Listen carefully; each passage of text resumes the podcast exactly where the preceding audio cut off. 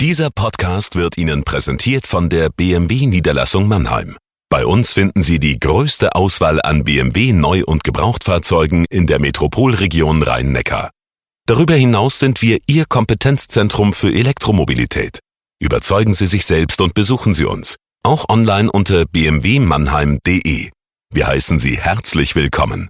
Und jetzt viel Freude beim Zuhören. Jagoda Marinic hier mit dem Corona-Tagebuch für den Mannheimer Morgen.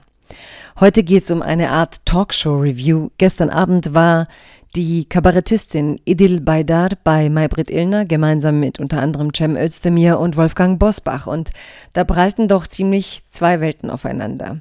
Ich denke, Özdemir geschult genug, Bosbachs Welt gut zu kennen, aber auch nicht weit entfernt genug von der Erfahrungswelt von Idil Baydar, um kalt zu sein gegenüber den Dingen, die sie erzählt hat. Idil Baydar hat letztes Jahr die Möllner Rede im Exil gehalten und trat sehr wütend auf. In den sozialen Medien war dann teilweise die Empörung riesig. Diese wütende Frau, die schadet doch dem Bild der Migrantinnen und die schadet dem Thema, sie soll doch sachlich reden.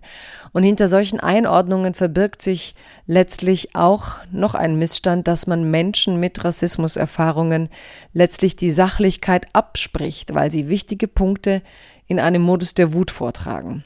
Und ähm, ja, darüber habe ich heute geschrieben, liest sich dann so. Liebes Corona-Tagebuch, liebe Zuhörerinnen und Zuhörer. Gestern wurde bei Maybrit Illner über Stuttgart getalkt und diese Sendung war ein Beispiel, wie es Menschen ergeht, die eigene Rassismuserfahrungen haben, wenn sie auf einen Politiker wie Wolfgang Bosbach treffen. Es wird hier nicht um Stuttgart gehen, sondern um das alte Thema. Erkennt einer wie Bosbach die jahrzehntelangen Missstände an? Oder möchte er Menschen, die Morddrohungen erhalten, dastehen lassen wie Hysteriker im Verfolgungswahn? Wolfgang Bosbach ist eigentlich der Lieblingstalkgast von Markus Lanz. Er gilt in diesem Land als strammer Konservativer.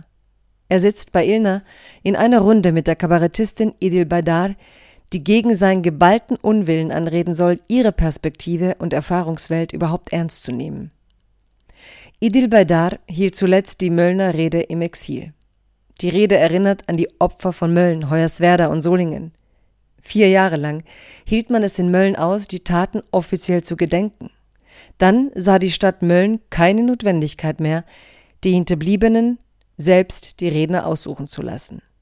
Jedes Jahr findet diese Rede seither an einem anderen Ort statt, letztes Jahr in Frankfurt.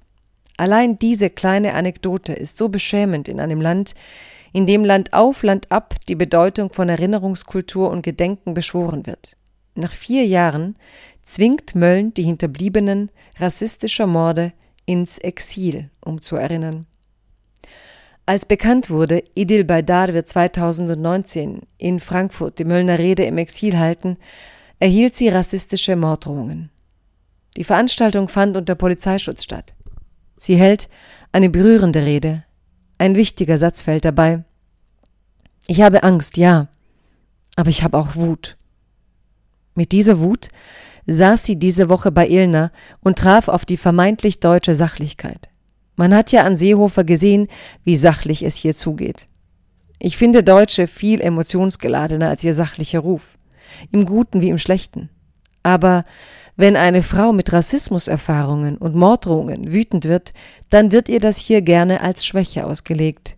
Sie senke das Niveau des Gesprächs, sagt Bosbach, ohne sich zu hinterfragen, auf welchem Niveau er selbst spricht, wenn er allen Ernstes die polizeiliche Leistung bei der Aufdeckung der NSU-Morde noch loben möchte.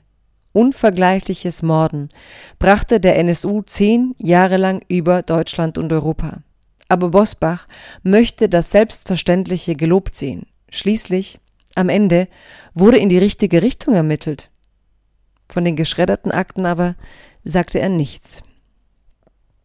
Niemand möchte der Polizei mit einem Generalverdacht begegnen, schlicht weil jeder Bürger bei Verstand weiß, dass sie das Gewaltmonopol deshalb haben, um Bürgerinnen zu schützen. Wie groß die Enttäuschung ist, wenn das nicht geschieht, zeigt die berechtigte Wut von Idil Baydar.